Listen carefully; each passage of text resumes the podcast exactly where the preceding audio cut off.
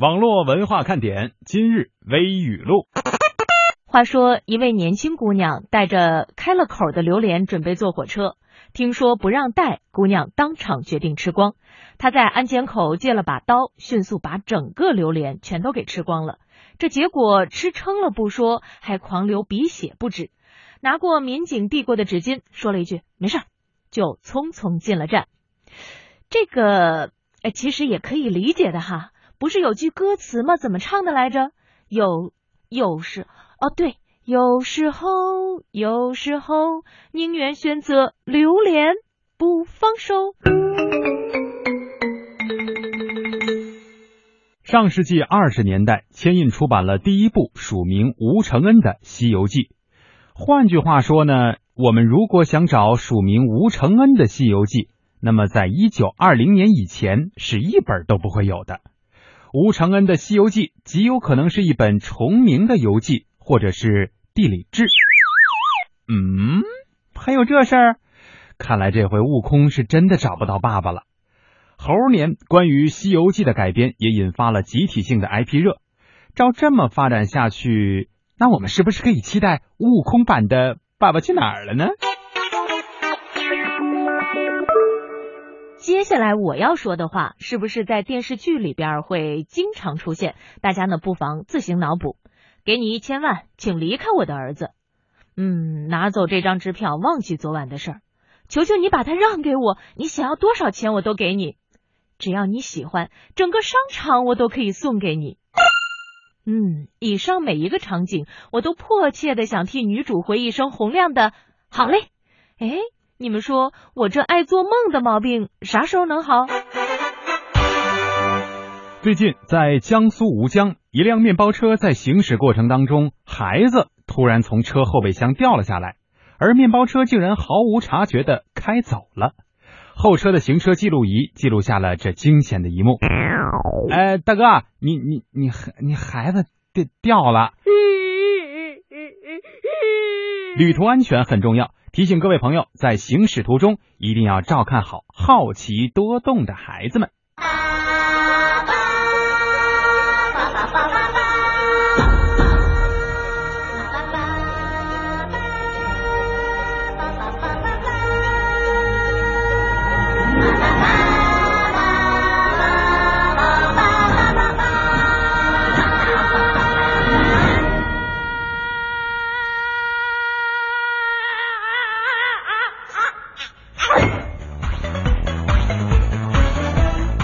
这里是中央人民广播电台华夏之声网络文化看点，大家好，我是蒙蒂。各位好，我是文艳。刚刚燕儿姐说了一个做梦的事情哈，在这个做梦的总结的时候呢，燕儿姐说了一个叫什么？好累是吧？其实应该这样说，好嘞。哎，对对，北方是这么说的。这个前面好字啊，拉的时间长一点。能够凸显出自己内心当中的那些欲望，特别的高兴是吧？我特别愿意当堂主，这做梦都能够想明想明白的事儿哈。就是只要你喜欢，我把整个广播送给你。小宝说：“燕儿姐把王菲的那个红豆啊唱成榴莲，天后知道吗？反正我是听醉了。可是他那个词儿里，如果你不就是你不知道歌词，或者是你不看的话，确实是留恋呀。”嗯，对吧？然后呢，我唱成榴莲没有问题。实际上很多的歌词吧，如果我们要是不看它那个具体是哪个字儿的话，经常就会听错了。比方说那个萧亚轩那首歌，什么，呃，哒哒哒哒哒哒哒哒哒哒，嗯，原来原来你是我的主打歌，爱的主打歌。对，我第一次就听，原来你是我的主打歌。这里这里边都是话里有话，是吧？不是我说，猪猪。朱大哥不应该是二师兄吗？简单快乐说，燕儿姐唱的刚才不咋地啊，再来几句榴莲歌。哎，要是真刚才唱的确实是没发挥好。不不不，他要是真是好好唱啊，就没有这层意味了。对吧？就得把它唱跑偏了啊！包括词儿也得跑偏了。我愿意选择留恋不放手。你看，这才是正版。但关键是我们不是把词儿都改了吗？所以调我们也可以适当的改一改了。小宝说：“不知道萌萌坐旁边有没有听的鼻血流一脸？我觉得我这歌词儿吧，大概没有那么大的杀杀伤力。但是一口气儿吃一个榴莲的话，确实容易上火啊。确实是流了满脸的鼻血。我不知道带着这个榴莲呢，是准备在火车上吃呢，还是？准备送给。给朋友。总而言之，以后咱们要是乘坐这种密闭性强的交通工具，还是要多多的注意一点。嗯，特别是我记得应该是在《人在囧途》里边吧，王宝强扮演的那个角色，一开始不知道啊，第一回坐飞机不知道不可以携带那么多的液体，嗯、是吧？那一大瓶儿那个牛奶，那能叫瓶吗？还是叫一大桶？一大桶牛奶，咕咚咕咚全喝了。嗯，哎呀，这得多大胃呀！喝的满脸都是奶呀，这是满脸都是血呀。是呃，另外呢，我们最后一条微语录啊当中说了有关于一个孩子在行车的过程当中从后备箱里边给掉出来了。嗯，实际上呢，相信很多的朋友昨天也已经通过各种媒体看到了这样的视频。对，哎呦，我真是没有想到有这么粗心的家长，而且也同时又感到特别庆幸的是后车啊，嗯，后车的这个司机能够及时的把这个孩子给抱起来，然后去追前车。对，关键是让我诧异的，为什么这个孩子会把它放在后备箱这个位置？然后后备箱呢，你开起来的话，竟然还没有锁，也没觉得这车是拉货用的，是吧？就是说后边拉着货呀，说超长了，这后备箱关不上了。可是孩子怎么就这么轱辘下来了呢？就是有的时候，这些粗心的家长们总觉得自己干的这事儿万无一失，实际上呢是基本上没有什么安全保障。嗯、希望这样的事儿以后别再发生。本来呀，我的朋友把这个视频传给我的时候，我以为是搞笑视频。我怎么车里边就咕噜出来就咕噜出来一小孩呢啊？小孩还追着前面那车跑了两步，嗯，后来哭，后来呀才知道确有其事儿，我就心里边就开始觉得特别酸，因为所有有孩子的人呀都看不了这样的内容，嗯，看着那孩子受罪啊，就觉得特别特别的心疼，所以啊这个事儿，但是我我跟你讲，我真知道，就我那个。有一次在湖北，嗯啊，在农村是见过一辆轿车里边挤进去了七个人的。天哪，这就属于超载了哈。那必须是超载，只不过在乡间小路上大概是没有那么多的人来来管这事儿啊。嗯，这个车厢里边大概坐了一些人，后就是那个后备箱就把那盖儿掀起来了，嗯、塞了仨小孩儿。嚯，就孩子还倒着坐，嗯，然后自己搂着是吧？自己拽着这个车。嗯，天哪，这个是吧？给大家提个醒哈，就是我不知道各位家里是不是都有车，但这车呀确实是有讲究。刚才燕姐正好提到了，我也懂一点点儿，跟大家说一说一两句哈。就是你那个后排啊，一般情况下都是这个整辆车是限乘五人，就小轿车对吧？限乘五人，算上司机。对，但如果你的后排中间的那个地方后边没有头枕。啊，就是没有那个脑袋靠的地方，嗯，那对不起，您这辆车只能坐四个人，嗯，如果是在行驶在路上的话，那就有问题了哈，就违反了交通法，所以千万要注意啊，不要就图便宜啊，说没事儿，这个我这车空间大，没能能坐能坐都坐进去吧，这一下没准会造成什么样的后果，说不定啊。所以行车安全非常的重要，也包括各位朋友在听我们节目的时候呢，呃，也希望大家呀不要就是在玩手机和我们进行互动了，大家的心意我们都能够理解，嗯，呃，但是如果你现在要是手里边能有空的话，倒不妨和我们进行一下互动。今天我们的互动啊也非常的简单，就是晒一下你的自拍照。对，但是我们对自拍照有一个特别的要求，不是说您拍了就可以。因为我相信有很多点心们手机当中都存着自己的那个自拍照呢，选两张觉得好看的就发了，是吧？我们就不想说那个好看的啊。再说您拍那么帅，我们也没什么可形容的呀，大家也看不见。不是，我们就说直接帅的一脸血。所以，如果想被我们在节目当中拿出来说道说道，那就请您发一张最能代表自己炫酷性格的。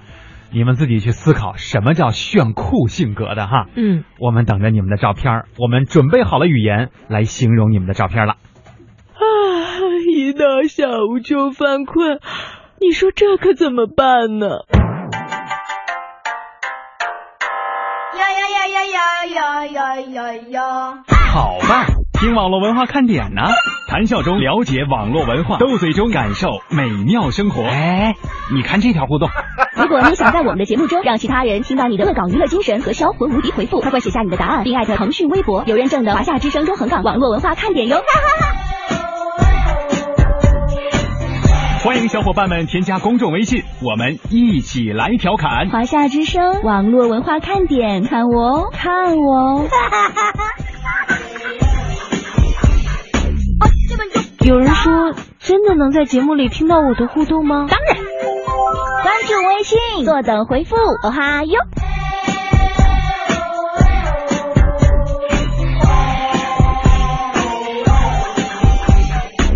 嘿，我那边呢？网络文化看点，欢迎大家的继续收听。今天呢，我们和大家一起互动的话题是晒一张你的自拍照，要求是最能代表你炫酷的性格啊。如果你觉得你这张照片的难度实在太高，怕我们组织不好语言，也可以随着照片来附上一段话，说一说你为什么当时拍了这么一张照片，你想体现自己身上的哪一点呢？说实话，原来呀，我以为过了正月十五以后，咱们的点心们就差不多都回来了。现在呀，还真有晚来的点心们呢。我看到因为爱啊，还在赶往深圳的这路上，于是呢，就随手给我们发了一张他认为最能体现自己炫酷性格的自拍照，还是在大巴车上啊，看这个。呃，后边的这个背景，然后呢，跟我们说性格豪爽轻快，就差一把电烙铁了。对，电烙铁是一老梗，是吧？但是豪爽，我从照片里反正没怎么看出来，轻快倒是有那么一点点，是吧？尤其是第二张照片。现在的这个衣服已经穿的比较的轻便了，是吧？嗯。呃，特别是今天啊，我觉得。这个北京特别特别的暖和，好像从南到北，大家都已经进入到了春天的这个节奏当中。所以说，也告诉了我们一个道理啊，这个什么道理呢？二零一六年的第一季度就差一个月就完了呀。所以抓紧时间给我们晒照片吧，晒一下自己最炫酷的性格哈。刚才我又看到老鼠扛刀啊发来了这个应该是周末出去玩的时候的照片。嗯，应该算是一个比较喜欢折腾或者是比较喜欢搞怪的朋友啊。就是去了三 D 展览馆，里边有很多的这种三 D 图片啊，进行了各种各样的合影。哎，我特别想问一下大家，大家喜欢就是去这种三 D 的那种很多呃图片的这种地方去参观吗？还是更愿意去实物那儿参观？对，我觉得大家是你说是吃的那个吗？食物呢？那肯定是后者，你这不用考，不用犹豫。我跟你说，呃，我估计哈，就是大家去了这种地方，就刚才燕姐所形容的，呃，三 D 的这种体验馆，那估计会走散，因为有些人，比如说会喜欢跟这个。呃，比较光鲜亮丽的，或者是自然风景、宇宙去合影，对吧？有些人就喜欢那个行为艺术的去合影，这这个不太好组织。嗯，山猪说：“两位下午好，很高兴又听到熟悉的声音，你俩还记得我不？嗯，记得，我们连你本名是什么都记得哈。”他说：“我来了以后呢，也会常来，因为我有做回这个服装厂了，可以天天上班听你们的节目，永远支持你们。”谢谢。被遗忘在角落里的小豌豆说：“燕儿姐，你看到一小车坐了七个人算什么？去年我看到四川交警凌晨的时候执法，从一辆七座的小型面包车上下来五十个人。我的妈呀！包括司机，呃，交警的执法记录仪里边还录制了，就是现场就录了视频哈。”哎，我给大家讲一个段子吧，就说想当年北京啊，那个时候的出租车还不是现在的轿车，也是那种黄颜色的小面包。哎，然后呢，开到北京石景山那块的时候，有八一，就是八一体工大大队。嗯，八一体工大队呢，就看一个高挑的姑娘正在那里招手啊，就是要坐车。于是呢，这个面包车司机呢就停下来了。结果呢，这个一看，哎，打着车了。这姑娘朝后边一伸手，嗯，出来了十一个同样高挑的姑娘。我的天哪！关键是这车里怎么怎么坐得下呢？八一女排的。嗨，哎，这算是个段子哈，大家千万不要模仿去学习啊。嗯。呃，两个句号给我们发了工作时候的这个照片，看架势呢，应该是比较舒坦的，对吧？这个空自己工位的空间啊，应该也比较大。看眼神儿呢，感觉不像是特别胸有成竹的时候拍的，但是皮肤真的好好啊，跟蒙蒂有一拼呢。应该是主管不在的时候拍的，这个眼神儿啊，一定照。对，一定是主管不在的时候。呃，另外呢，小慧说：“燕儿姐，你说的那么简单，但对于我来说太难了，我手机里边没有一张自拍照哎。”现在照不就有了吗？是吧？呃，另外呢，我们也看到。柠檬茶哈发了一张和姐妹的这个照片，刚才我们俩呢还分析了半天，说你们俩是不是有一定的，比如说血缘关系之类的？挺像的，对，因为我不知道是闺蜜还是真的亲姐妹，长得确实挺像。然后说我们在喝，这你这喝的这算饮料吧，也不算酒了哈。嗯，说够炫酷了吧？那你想表达的就是到时候聚会的时候你死不了呗。呃，就是这这这个一定要有度啊，这不呆不萌，嗯、叫什么不不可可爱？这位姑娘也是晒了一个自己的自拍照，但确实是呆萌可爱，呃，没有看出特别炫酷的这个表情来。另外呢，这个一个加号是吧？，对，嗯，他这才他这叫又呆又萌又可爱，看起来好像是在车站拍的吗对？或者是在某个大厅里头？还是医院还是哪儿？我也我们说不清楚哈，因为嗯具体看不太清楚。但是他这表情确实符合又呆又萌又可爱，啊、但他是位男生啊。对，也欢迎大家呢继续晒出你的自拍照，来展现一下自己炫酷的性格。我们也不妨呢在这里看看我们的语言表达能力是不是能够让大家想象一下你到底有多炫酷。那接下来呢，我们也来说一下有关于中国儿童失踪预警平台这样的一个相关消息。今天我们在微语录里边说了，在面包车里边掉落出来的这个孩子啊，嗯，实际上呢，如果要不是说后车司机及时发现，及时踩住了刹车，呃，而且呢，好像我听说前面那辆车啊，实际上在发现孩子，呃，丢了以后，还是及时把车给停下来了。对。但是如果要是没有的话，是不是这个孩子在寻找自己家长的时候就会比较困难了？嗯，我们也看到这两年呢，儿童失踪啊，作为一个无法回避的社会话题，也一直牵动着社会各界的关注。有时候一个疏忽啊，就会让孩子身处危险境地。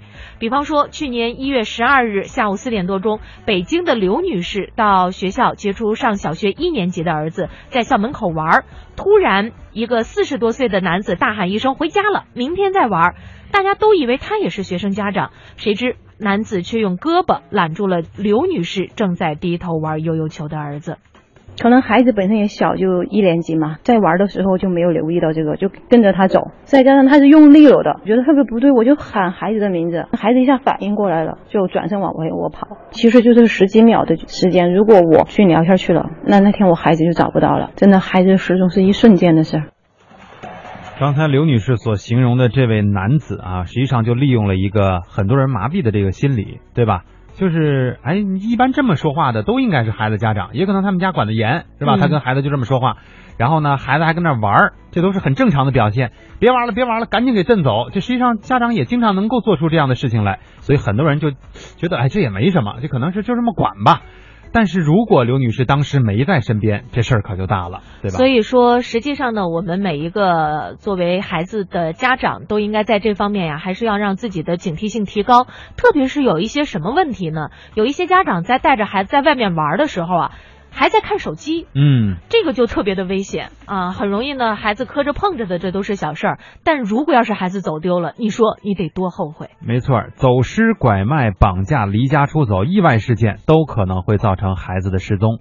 根据非官方的统计啊，我国每年失踪儿童有二十万人左右，找回来的概率只有百分之零点一。去年五月份的时候呢，我们国家首个儿童失踪预警平台上线了，大家可以免费下载这个 app，或者呢是通过微信关注公众平台的这个公众号，输入孩子的档案信息。一旦孩子失踪，靠近孩子丢失地点的人、孩子父母、有关部门就可以及时的介入寻找孩子。在儿童失踪的三小时黄金时间内，也就是说，甭管他是什么原因，我觉得可能最大的可能性是被拐走哈。呃，三个小时还走不了多远，也就是说，形成半径三十公里、九十公里、六百九十公里这三道保护失踪儿童的预警保护圈。呃，中社中社儿童安全科技基金会的秘书长张永江呢介绍说，这个预警机制就是要在最短的时间内、最小的范围内、最大限度的快速找到孩子。这个预警机制就是要在最短的时间内、最小的范围内、最大限度的快速的找到孩子。希望它永远都不要用，但是，一旦发生或者说有一些紧急情况出现的时候，我们可以一键发送给警方，一键根据我们后台的规则，能够让周围的人都看到这个孩子的信息，并且说这个孩子找到之后呢，我们家长只要一键就可以把这个孩子这个相关的信息就关闭，所有人都再看不到，也没法转发。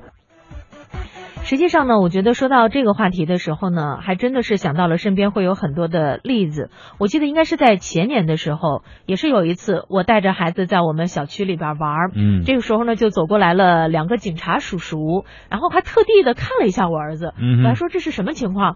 过了一会儿呢，我们就知道是住在我们小区的有一家孩子给走丢了，大概就像我儿子的那个年纪差不太多，嗯所以呢，警察就会在周围啊看一下，呃，大致年龄的这些嗯孩子是不是走丢的那个儿童。嗯，他的父母呀，当时也是非常的着急，因为我此前总觉得这个事儿是很难发生在自己身边的。我也一直觉得我们住的那个小区非常的安全，嗯，但是实际上任何的疏忽都有可能造成永远无法弥补的这种这种遗憾哈。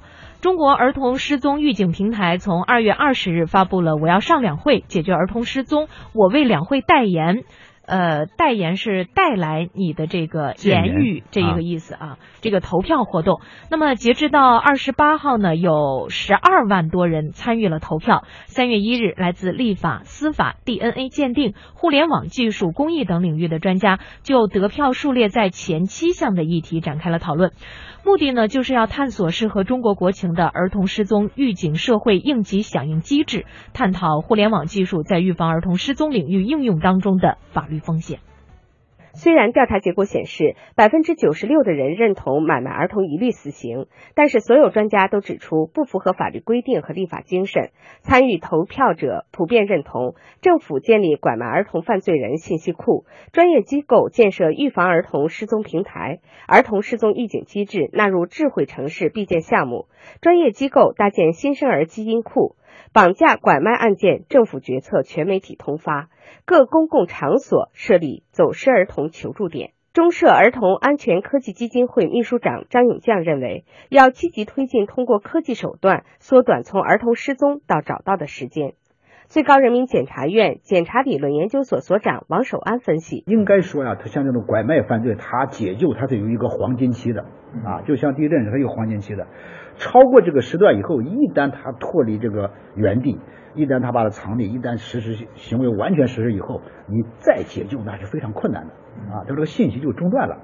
所以我们这个平台，我感觉着它很重要的一个价值，它就是能够很及时的发布信息，能够尽快的在黄金时间内对未成年人进对被被被拐卖的进行解救，它一个很重要的一个价值。全国人大法工委民法室巡视员、中国行为法学会执行行为研究会副会长胡继华认为，因为微信、微博中虚假的信息干扰，所以搭建一个公众认知、认可的平台非常重要。要不然我老在犹豫，接到这个以后，我我转不转？我转了以后成了帮凶了。我要不转呢，这个孩子真的需要我这个群体来那来救助，那又延误了时机了。所以你这个被大家的认知很重要。所以我就觉得美国的安博这个系统呢，它这个就是通过电台、电视台、电子邮件、交通提示、短信、脸谱、谷歌多种渠道，那就是横向的了。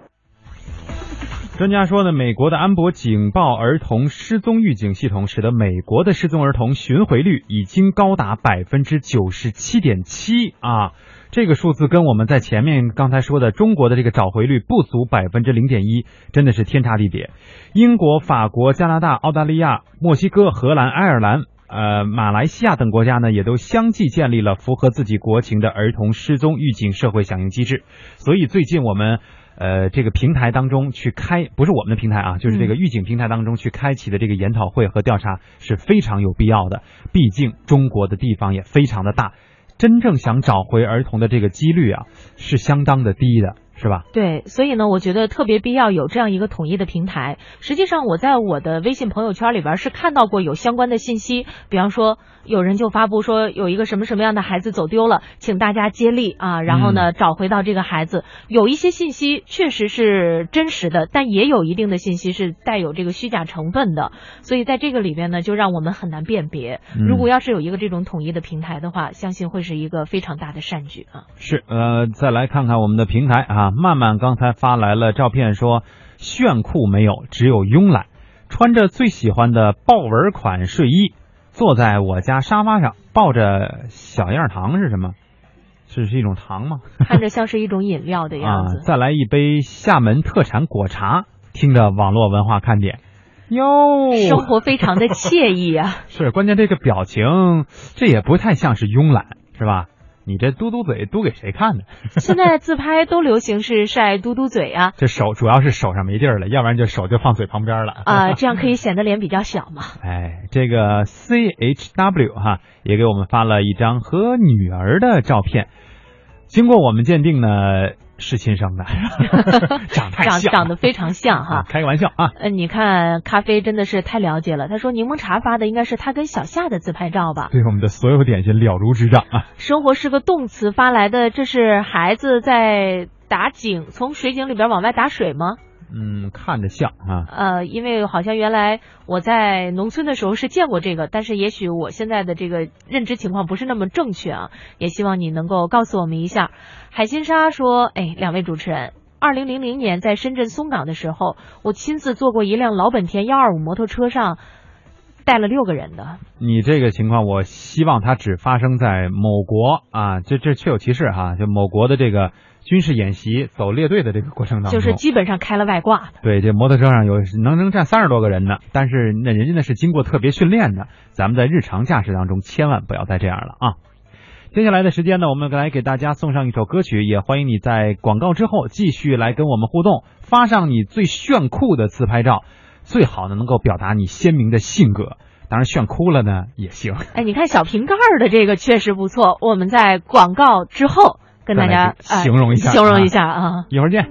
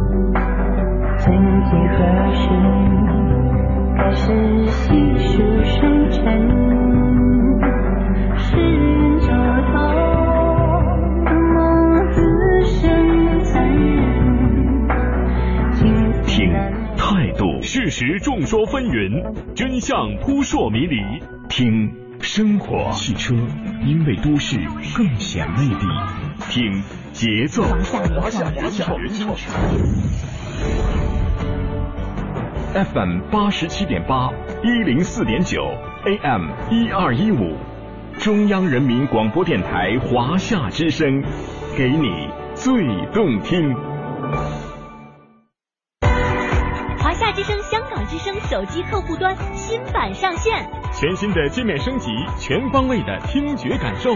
这里有最新的港澳新闻，在线点播收听，精品节目欣赏，还有主持人个性化的呈现。华夏之声、香港之声手机客户端，打造新媒体的完美体验。登录各大手机应用商店，搜索“华夏之声”或“香港之声”，就可以免费下载。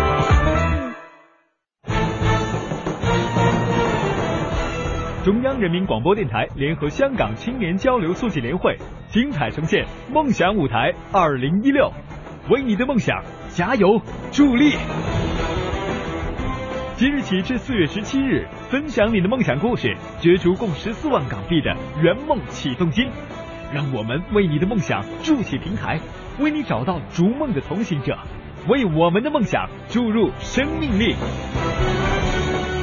详情请登录央广网，三 w 点 cnr 点 cn。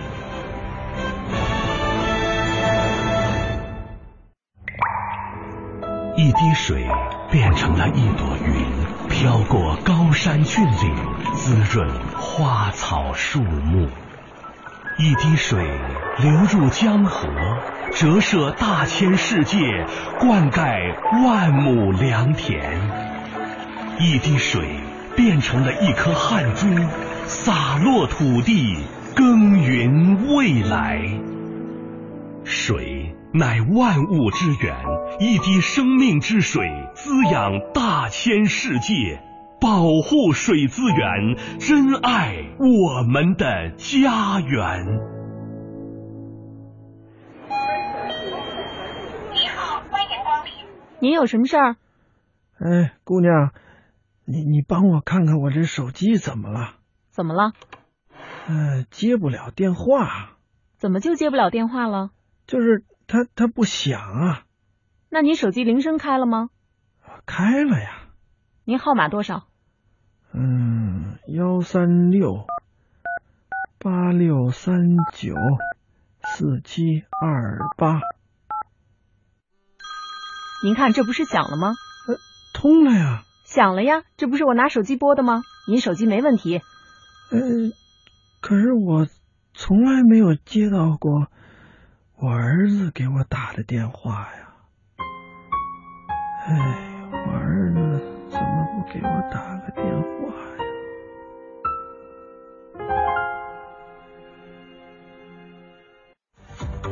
我是你们的网络文化看点，你们是我的小点心，伴着你们，你们也伴着我。不觉得你讨厌，你的一切都喜欢，有你的每天都新鲜，有你阳光更灿烂，有你黑夜不黑暗，你是白云，我是蓝天。让我点亮你们生命里的火火火。也让所有种下的希望都能有所收获收获。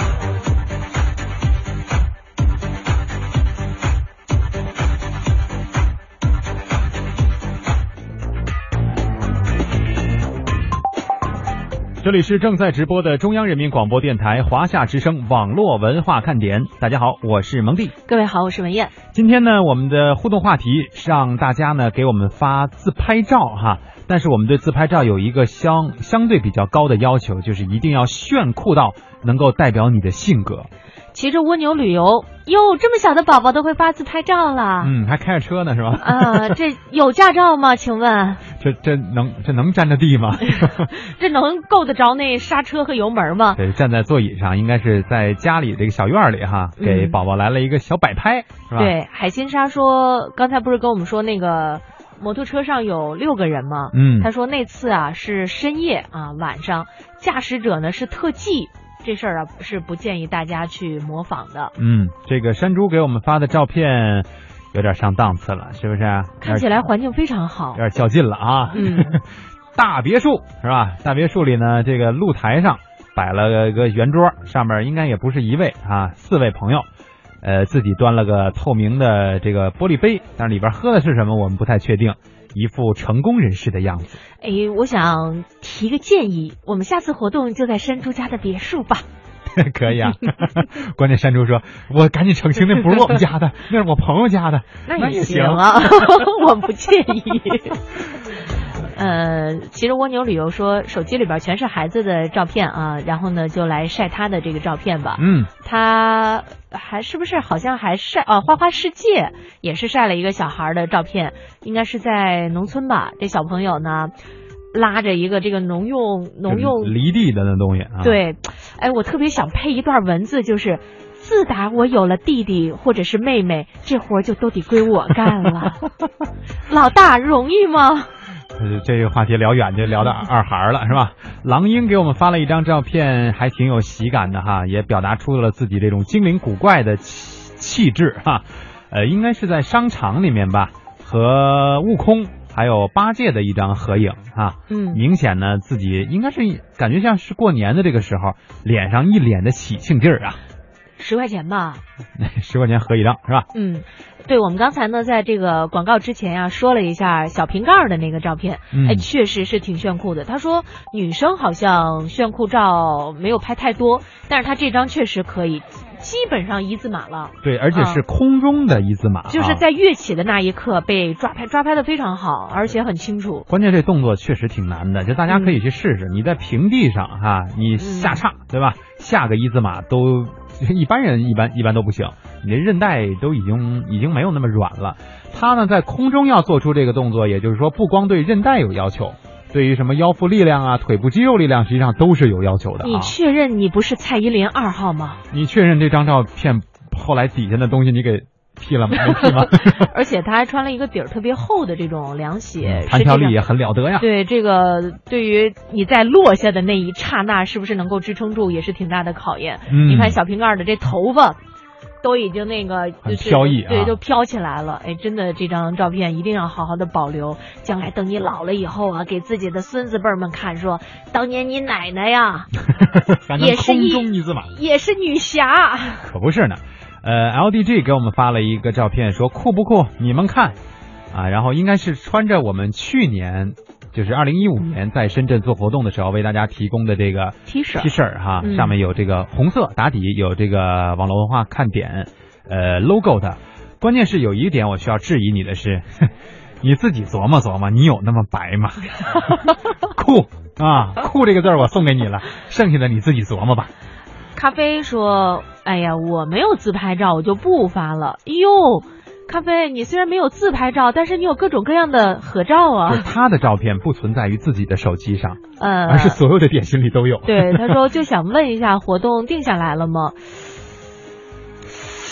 这是什么意思？私是什么意思？这个定下来了吗？说这个事儿就牙疼。哎，这个确实，我们再过几天吧。我们俩再想想十分钟哈，一会儿这个节目结束之前，我们再具体的聊这个话题。不是不是，今今今天就定下来吗？不不，再跟大家再交谈这个话题吧，嘛是吧？嗯免得打乱我们自己该有的节奏啊。呃，小鸡儿炖蘑菇，这是一位点心的名字啊，当然儿化音是我加的。呃，给我们发了一张自拍照，应该是在厂子里面。关键这表情呢，代表了了，就是从性格上我还真不太好说，但是从表情上给大家形容就是吃了秀豆，很酸爽的那种感觉啊。半边的脸已经麻了，那半边呢拿出来给我们照了张相。哎呀，真真是看见什么这么愁啊？呃，一是看到了你刚才说的那个谁谁谁来着，那个照片特别酸小鸡儿炖蘑菇啊，特别酸爽。嗯另外一个呢，就是看到呃咖啡啊发来了一些截图，因为大家不是希望在这个聚会上有一个那个帽子嘛，哦就是有网络文化看点的这个帽子哈。然后呢，晴天姐是给他。呃，两百块钱的一个转账，微信转账哈，说咖啡就说，哎，谢谢姐，特别感谢。晴天就说不客气，你搞活动得支持支持。哎呦，真是觉得大家太热情了。嗯，当然我们也不希望大家给大家增添太多的这个压力哈。呃，如果愿意支持这个咖啡的那个想法，呃，尽就是也不是、嗯 不能说尽力而为，对，就就是反正大家看自自己的需求。啊、简单快乐问了一下，就说应用宝里的华夏之声 app 没有更新吗？怎么还是一样放几分钟就会停？呃，没有更新吗？我们这两天都在持续的更新呀。用应用宝那就应该是安卓系统了，对吧？对安卓系统的应该已经更新了有有新版了。嗯呃，嗯好像是有一个地址，到时候明天吧，我们再发送这个公众平台呃推文的时候，我附注一下，为大家推送一下这个安卓版的地址。嗯呃，使用苹果手机的这个用户呢，可能得稍微等一等了。下周对，得下周，因为它苹果自身还有一个审核机制啊，这不是嗯我们能够控制的。对这个大小李给我们发来了一张逆光的照片，这是准备逆光飞翔吗？这是？嗯这啊关键呢，就是根本看不清楚这仨人都是谁啊？晒一个炫酷，最后晒出来的只有孩子。啊、这是 TFBOYS 吗？仨？自己也算一个啊。小宝发的是去年同学十八周年庆，就相认，不是相识十八周年是吧？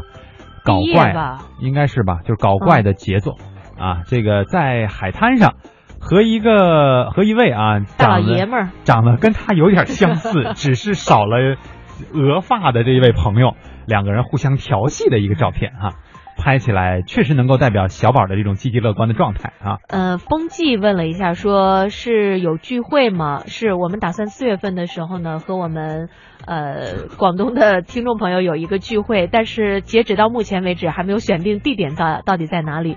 冰毅呢是给我们发来了一个视频。呃，好像现在我们的这个微信公众平台的电脑版还不支持视频的播放，嗯所以就没有办法看到你的这个精彩的内容了。相信未来说，根据不完全投票结果就来深圳吧。对我刚才看到了，在网络文化看点的群里发了一个投票啊，一共才二十一票。对，就是现在刚刚刚发起的嘛，对吧？呃，对，然后有，但是这其中有十八票都是支持了深圳啊。呃，广州、中山和珠海各一票。这个口口声声在节目互动平台当中跟我们说啊，为什么不考虑我们东莞人民的想法？你们倒是投票啊，现在一票都没有。自己也特别的不自信，是吗？是啊、这个投票请继续，对吧？也希望大家多多给我们提供意见和建议，甭光说哪儿，是吧？您得说出具体的内容，让我们觉得哎，确实适合大家来一起活动的，我们才能够下定这个决心啊。嗯，欢迎大家继续通过平台来跟我们分享一下你的自拍照，记得一定要炫出自己的性格来。欢迎继续收听网络文化看点。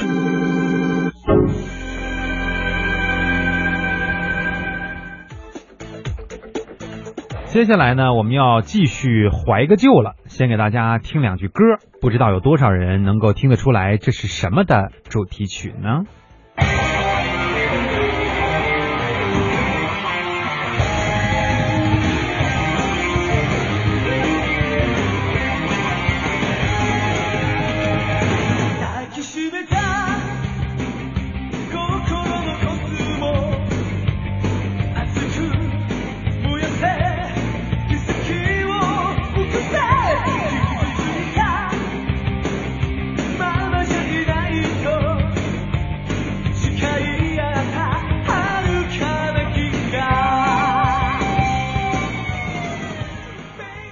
对于日本的动漫来说，可能有一些点心们虽然看过，但是会混，对吧？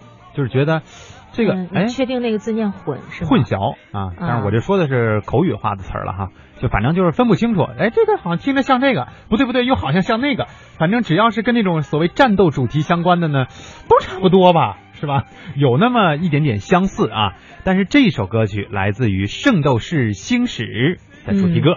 不少八零后的听众啊，都记得一九九二年以 TV 版形式进入中国大陆的《圣斗士星矢》，也真是凝聚了我们的青春记忆啊。嗯，这部动画片呢，是我搞清楚十二星座到底是什么的一个，可以说是一就靠这教材。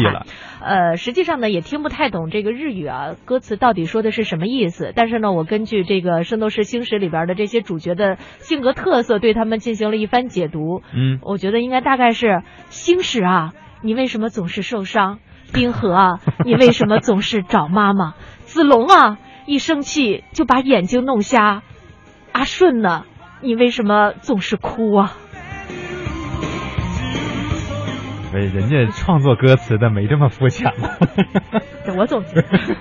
这次呢，影片的卖点啊是浓浓的怀旧情节，而国内巨大的粉丝数量就是票房号召力的保证。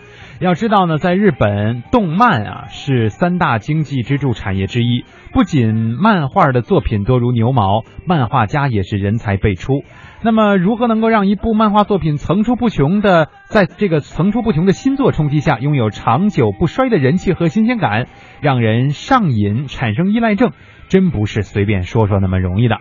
那么究竟是什么原因让大家对日本的动漫真的是欲罢不能？我们来听一听中央台的日本观察员蒋峰先生为我们带来的解读。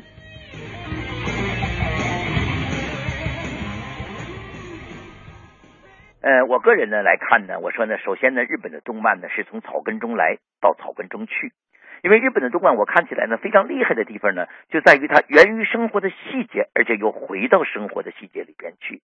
特别是呢，不管是那些充满科技色彩的题材呀，还是有这一些的浓郁的生活气息的一些题材呀，不管是人物的性格呀，还是情节的设置啊，它就容易让观众呢找到他这个生活的原型，所以容易呢产生一种共鸣。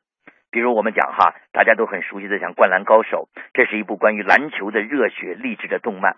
结果呢，每个人我们都年轻过呀，我们也都受过挫折呀，所以青春跟爱情就成为了一种非常永妙的，呃，青春和爱情呢就成为了一种非常美妙的话题。所以我说这是一个特点。那么另外一个特点呢，我说呢，日本动漫呢是创意不断，新鲜不减。我们可以这样讲，是再美的佳肴，天天吃也会腻味的，是吧？所以呢，这个你动辄就是几百集，甚至几年，甚甚至几十年。那么这种的东西能够保持关注度，我说关键在于它什么呢？它并它是按照时代的变化、流行文化的变化，呃，这个观众审美的变化，它自己也产生了一些变化。我们大家都知道，日本的漫画发展经历过了这种点心时代到主食时代，再到今天的记号时代，这样的呢一个年轻人交流的这样一种文化的符号，就是源于呢这一代一代的漫画家不停的创新、不断的细化的这种努力，才造成了这样的结果。当然，我说这种漫画的这种方式呢，可以可能也是什么呢？因为日本的竞争也非常激烈嘛，压力也非常大，所以呢，难免有这个开始呃画不出来的时候啊。那么怎么办？在这个时候呢，他们是一方面会听取市场的意见，另一方面会听取编辑的意见，然后呢，在这种情况下呢，给这个主人公的故事哈不断的进行变化，而且呢，让主人公呢主要是通过不停的闯关，能力不断的升级来表现出来。其实我们看《圣斗士》是吧？《圣斗士》就是呃不断的升级，怎么办？就是把这十二宫把它突破了。所以在这种情况下，他们这种不断的进取、不断的适应时代的变化、不断的讲故事这个事情，我说也是日本动漫的一个特点。如果我说最后还有一个特点，在我看来呢，就是日本动漫呢会由表及里、层层铺垫，能够直接戳到人的心这个一个关键的地方。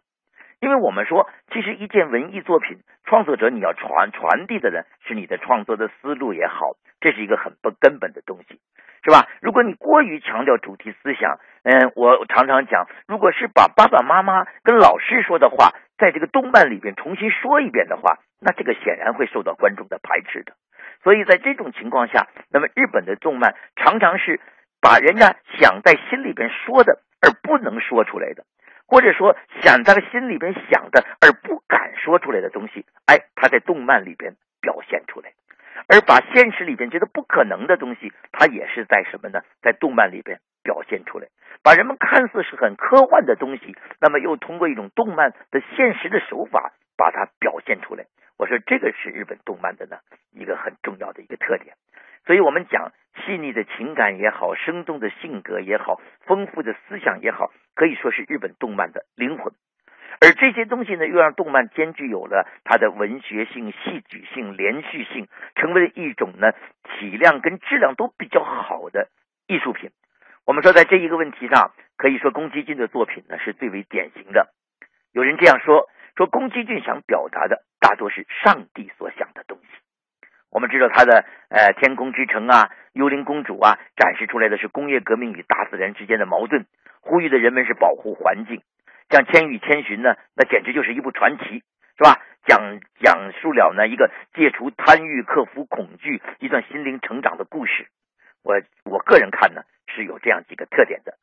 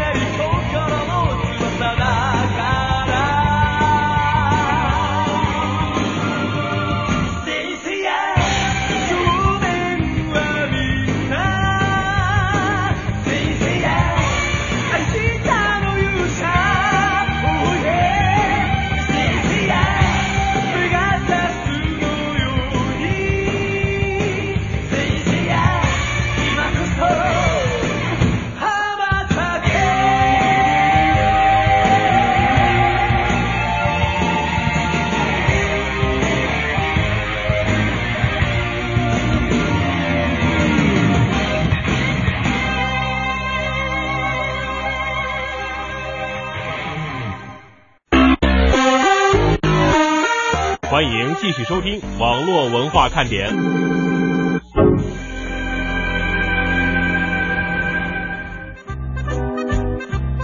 网络文化看点，最后的这点时间呢，我们两个事儿哈。首先是跟大家进行互动，说一说你们刚才发过来的这些照片有什么样的特点。另外就得聊一聊咱们这个活动的事情了哈。呃，另外呢，我在这里啊再插一句嘴啊，花生这位点心朋友说了一下，在微博看到的都是之前的，是自己手机有问题吗？你的手机没有问题，但是我们的这个考虑到听众们更多的还是在微信上进行互动，目前我们的微博已经是停更了啊。对，就是我们的问题。对 对对，呃就是现在在微博的互动量的确是比较的少，嗯所以呢，我们现在就都转到微信上来了。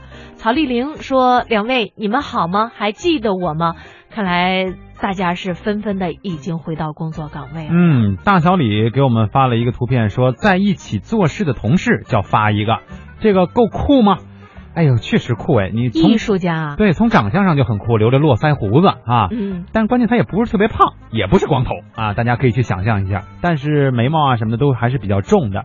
关键他在创作的这个画儿，让我们真的很佩服。看起来像三 D 版的汽车，嗯，把这个画画的这个汽车啊画的像真的一样。立体感十足。嗯，哎，你为什么说人家留络腮胡子就一定要光头和胖呢？一般情况下，大家去想到络腮胡，都是想特别壮的人才会留这么，就是这么，是吧？哎呀，反正颜值这件事儿吧，确实是让很多朋友很困扰。前两天我有一个女性朋友跟我说，说她妈呀，简直现在就她不知道该怎么就那个和他妈妈相处。嗯，但是说他把辫子扎起来呢，他妈说他长得像刘欢；他把爸，他把这个辫子披下来呢，他妈妈说他像腾格尔。嗯她说他一生气，他说我把头发我剃了去。他妈说不行，你不能剃，你剃了以后像郭德纲。我想是郭冬临呢，他说你说我到底该怎么办？留胡子呗。这不就完了吗？这个很很好的解决了哈这个问题。当然别别像我们说的似的啊。慢慢说，我们连活动内容都在商量了，在讨论的就是农家乐啊，你们就来深圳，只管两个人保证能到，其他的交给我老哥领导还有二代他们，他们全能搞定。